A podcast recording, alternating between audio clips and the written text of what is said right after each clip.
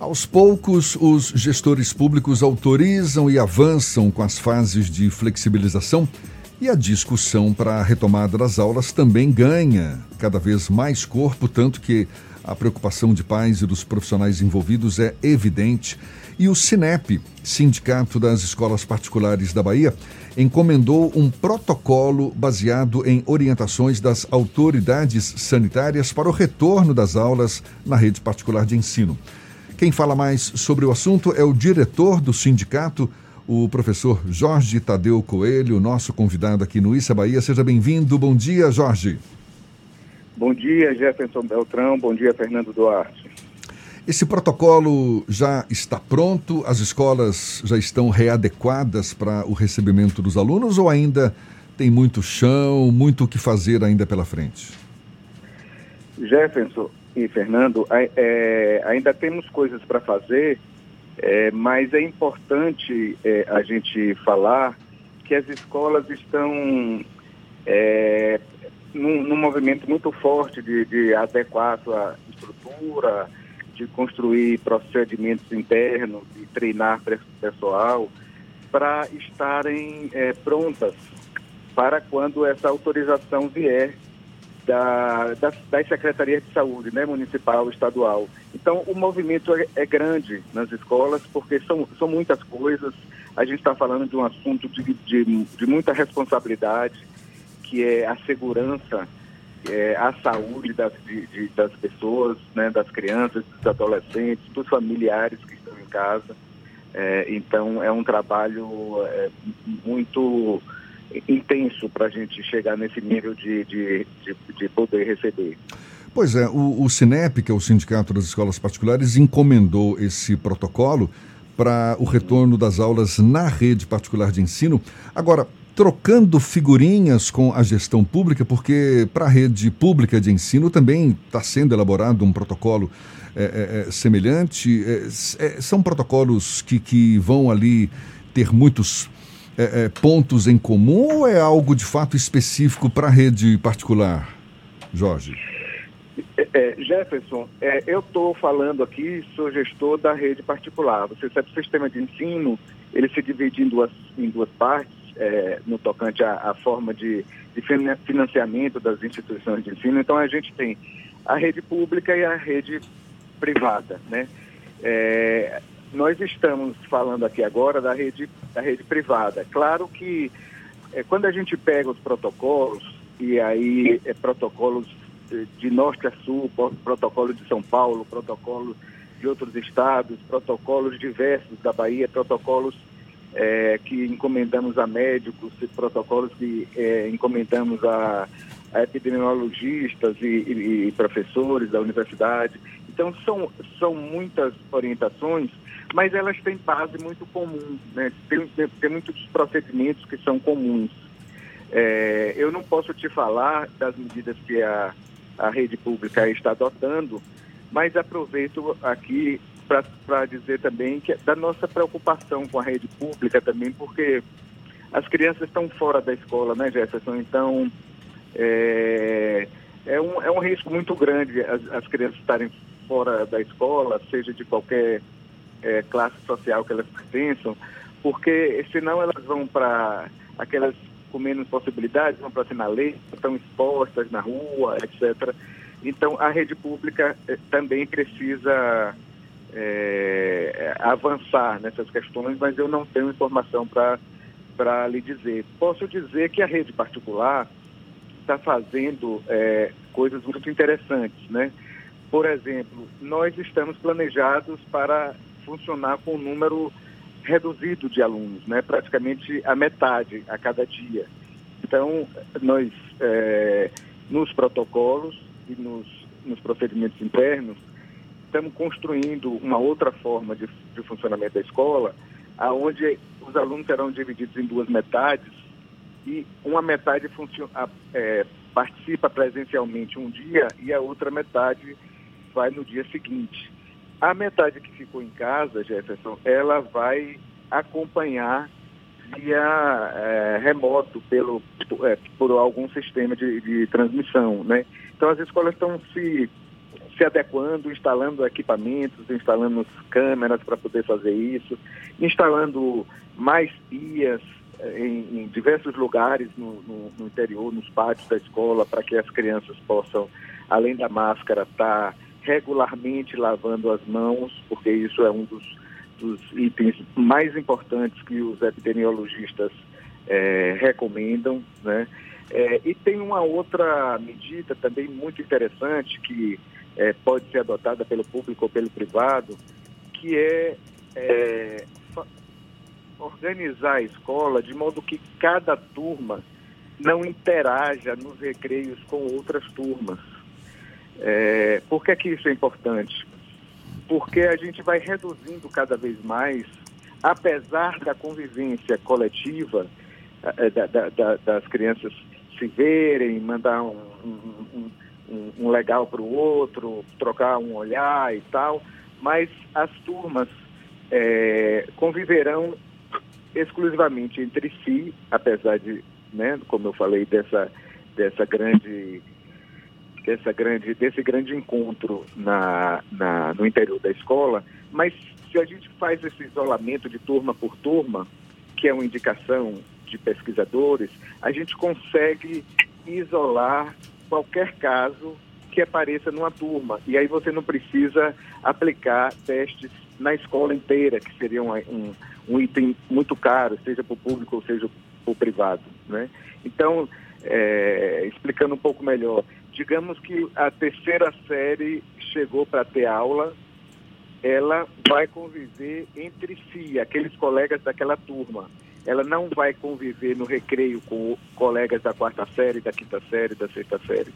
Ela vai conviver entre si e com é, os seus professores, né? De modo que, veja, nós estamos falando de reduções das relações para é, é, tentar levar a, a, ao mínimo possível o risco de, de transmissão, que, que hoje em dia já existem estudos que dizem que a transmissão, por exemplo, por crianças pequenas é muito baixo, né?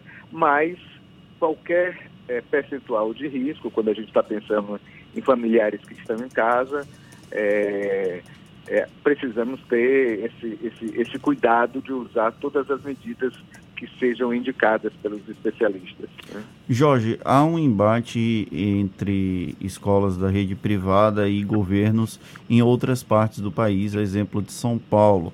Há inclusive uma perspectiva, uma possibilidade de judicialização das escolas da rede privada, tentando retomar as aulas, mesmo com os protocolos da cidade de São Paulo, do governo de São Paulo, indicando o contrário.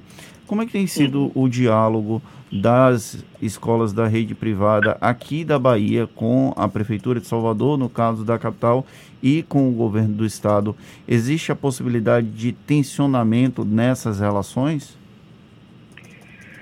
De forma alguma, Fernando. É, nós, é, aqui na, no estado, é, através do CINEP, entidade que eu estou aqui representando, é, temos tido uma relação muito, muito boa com a prefeitura, é, com o governo do estado. Estamos aguardando as orientações dos nossos gestores, especialmente porque é, é, eles é quem têm o acesso oficial às secretarias de saúde, que são as autoridades que indicarão se, se se estamos no momento adequado ou não do retorno. Né? Então nós precisamos confiar, né, todos nós, sociedade, e nós do Cinep é, confiamos nas nossas autoridades para que elas é, tenham essa, essa sensibilidade é, de, de, de passar para a sociedade um instante que os especialistas da área de saúde nas secretarias indiquem isso, né? É, não é um momento, não é uma ah. situação confortável para ninguém, Fernando, porque pense é, é, do lado de, de, de lá dessa questão também, a gente tem empregos de professores, né? Que é, precisam ser preservados. As escolas estão trabalhando é, remotamente, isso é de uma certa forma tem uma certa precariedade porque Precariedade talvez seja um termo forte, mas a educação plena ela se faz presencial, a educação é, brasileira, ela é presencial. É, é presencial que o, o homeschooling não é autorizado no Brasil. Né? Então, nós precisamos voltar. acredito que todos estão interessados em voltar. Né? Agora, evidentemente que voltar com segurança. E quem vai nos dar essa segurança? Nós entendemos que são as nossas duas secretarias de saúde, a municipal e a estadual. Né? Então, é, estamos trabalhando em consonância, ouvindo, é, participando de todas as, as reuniões que somos convocados a participar, para tentar trocar ideias, ouvir ideias e, e, enfim, ir aperfeiçoando esse novo cotidiano, cotidiano que, que estamos tentando construir. Jorge, essas mudanças todas que são esperadas para o novo convívio escolar devem ocorrer tanto no nível comportamental quanto estrutural, não é? Como, por exemplo, instalação de novos espaços, novos pontos de higienização. Como é que você avalia a capacidade de bala na agulha das escolas para novos investimentos, sabendo que muitas escolas tiveram uma redução de receitas, não é? são pressionadas a diminuir o valor das mensalidades, perderam alunos. Qual o grau de dificuldade financeira hoje das escolas para investimentos voltados a essa readequação ao novo normal? Jefferson, eu lhe agradeço muito essa, essa, essa pergunta, porque muitas vezes a gente não trata é, da escola como se fosse é, uma entidade a ser é, preservada e protegida pela sociedade. Né? Muitas vezes a gente fala dessa dessa relação como algo de lados opostos.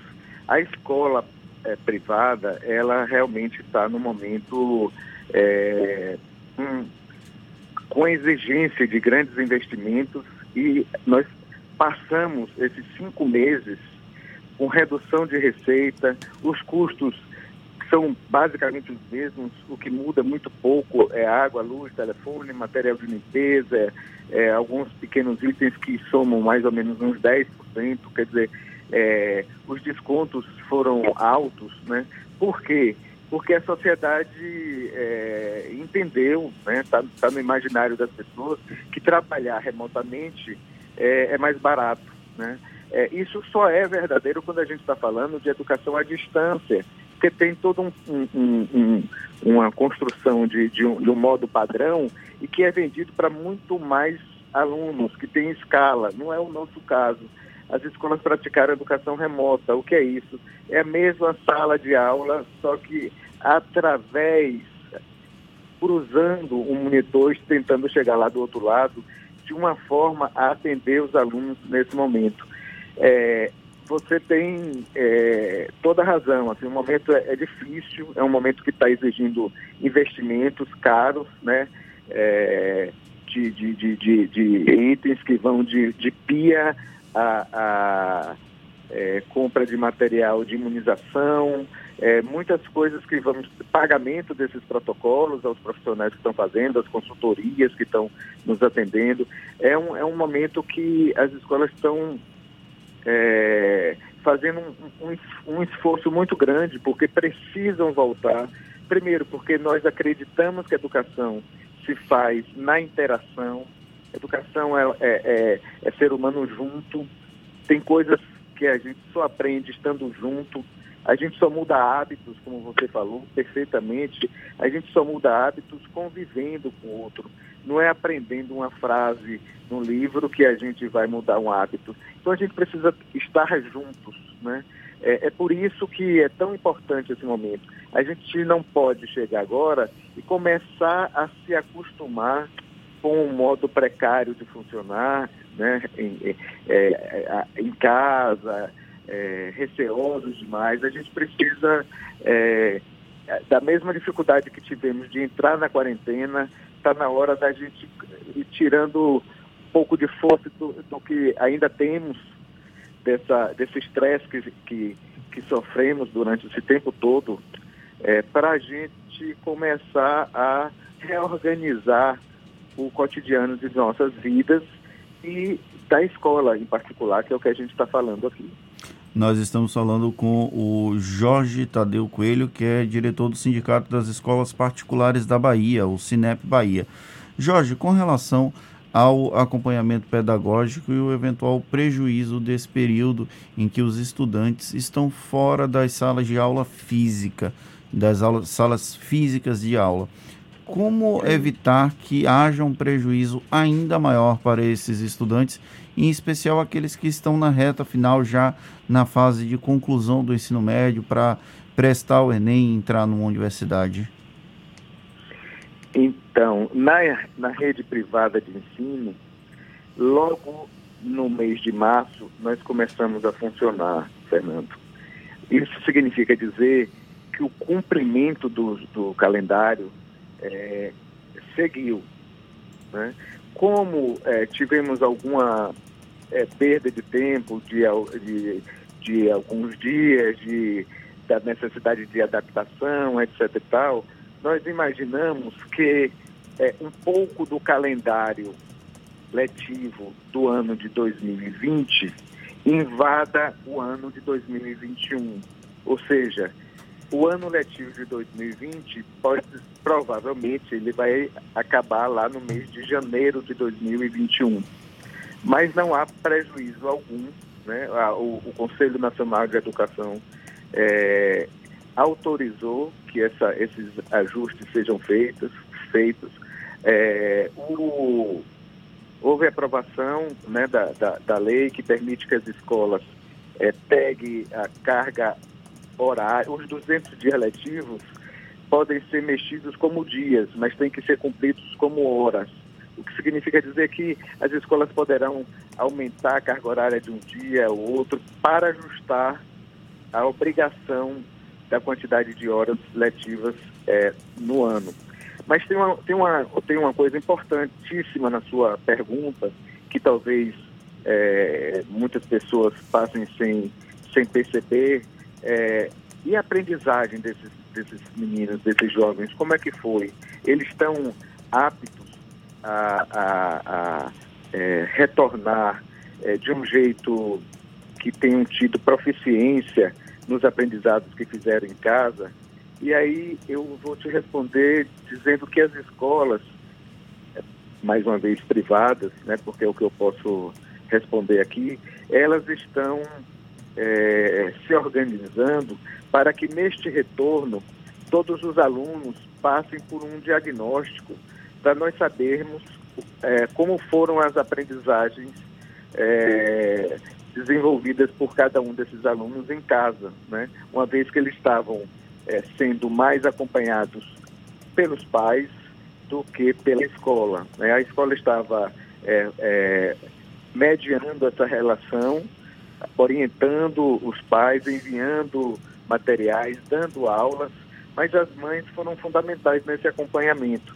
Então, neste retorno, é preciso que nós façamos é, um, um, diagnóstico com, com os alunos para verificar se entre o que se esperava deles e o que eles atingiram, é, se isso foi conseguido. Né? Se não foi, as escolas vão ter que é, organizar certos momentos para atender a esse gap de aprendizagem que possa ter ocorrido é, por conta da educação ter ficado é, remota, sem que tenha sido é, responsabilidade das escolas, mas esse, é, esse é o nosso papel, então nós lideraremos esse processo de, de fazer os diagnósticos e buscar o cumprimento desse, desses conteúdos do currículo. Jorge, existe uma causa que o Sinep abraçou, que é defender a volta das aulas também da educação infantil. Foi batizada até de SOS Escolas de Educação Infantil. E a gente sabe que existe uma possibilidade de essa educação infantil não voltar de forma presencial este ano, como até já sinalizou o prefeito Assemineto. Como é que está essa interlocução das escolas particulares com, por exemplo, a prefeitura para ter o apoio necessário para a volta das aulas da educação infantil? volta de forma presencial e sabendo que um dos grandes motivos que conspiram, digamos assim, contra essa volta é a possível falta de segurança para as crianças. É, Jefferson, o, o nosso prefeito fez essa declaração, é, eu considero por excesso de zelo, né? É, e, mas existem estudos que indicam que a transmissibilidade por conta de crianças pequenas é muito menor. O risco de uma criança pequena levar ou trazer o vírus é baixíssimo, é da ordem de 1%. Mas nós temos no nossa, no nossa cabeça, no nosso imaginário, é, que a criança pequena é mais frágil, né? É, que a criança pequena vai é, vai, vai interagir mais, vai ficar pegando em qualquer coisa. Né? Então, é, é, eu, eu creio que isso deu origem, margem a esse temor. Mas é, eu quero lembrar aqui que eu falei da, dessa separação das turmas, de modo que as crianças convivam apenas é, diretamente com a possibilidade de pegar no outro, apenas com sua, é, com sua turma, né? É claro que é, os professores, os funcionários, o uso de máscara e tal vão, vão reduzir bastante isso, mas a educação infantil é, é, transmite muito pouco, né? É, bom, o que é que acontece com a educação infantil? A educação infantil, Jefferson, ela é obrigatória a partir dos quatro anos de idade. Então, aqui no Brasil, né? Então, é, nós, como sociedade, conseguimos que a educação infantil seja obrigatória com menor idade, é, lutamos né, com, com, menor idade do que isso, mas não é uma obrigação legal. Mas a sociedade foi entendendo que as crianças estão melhor protegidas e acompanhadas no ambiente de uma escola. Né? Mas como ela não é obrigatória, é, e as pessoas estão vivendo esse momento de muito receio, é, é nós estamos cansados, é, com medo de muitas coisas. Então, muita gente é, pensou, vou tirar o meu filho da escola só quando aparecer a vacina, deixo para matricular para o ano, né? É, esse, esse raciocínio, ele é muito prejudicial à criança e à infância né? porque nós precisamos cuidar e preservar que essas crianças estejam com, com profissionais é, acompanhando elas, né? E, e aí eu novamente falo aqui pensando na educação infantil de escolas privadas ou públicas. As crianças estão mais protegidas e é, é, é, asseguradas se estiverem na escola e convivendo com os seus pares. Bom, se esse temor é, infundado, né, já que as pesquisas, baseado aqui a minha fala na, na em pesquisas que li, é, é, é se ele é, permanece, o que é que vai acontecer? A gente tem uma, uma, uma saída grande da educação infantil, as, as professoras da educação infantil é, ficam perdendo seus empregos num momento com, como esse, que só retornariam quando voltar é, a, a, a, segurança total com a existência de uma vacina, né? entenda, é, isso não é uma, isso não é possível, isso, isso era, é o mundo perfeito, ideal, mas nós precisamos é, reduzir ao máximo o risco, mas precisamos voltar a, a conviver e enfrentar a realidade. É, certamente desafios grandes ainda pela frente. É. Boa sorte para você no enfrentamento dessas questões. Jorge, muito obrigado também, diretor do Sindicato das Escolas Particulares da Bahia, professor Jorge Tadeu Coelho, pelos seus esclarecimentos, pela atenção dada aos nossos ouvintes. Muito obrigado mais uma vez e bom dia, Jorge. Bom dia, Jefferson. Bom dia, Fernando. Muito obrigado pela oportunidade de esclarecer algumas coisas também. Bom dia, bom dia de trabalho para vocês.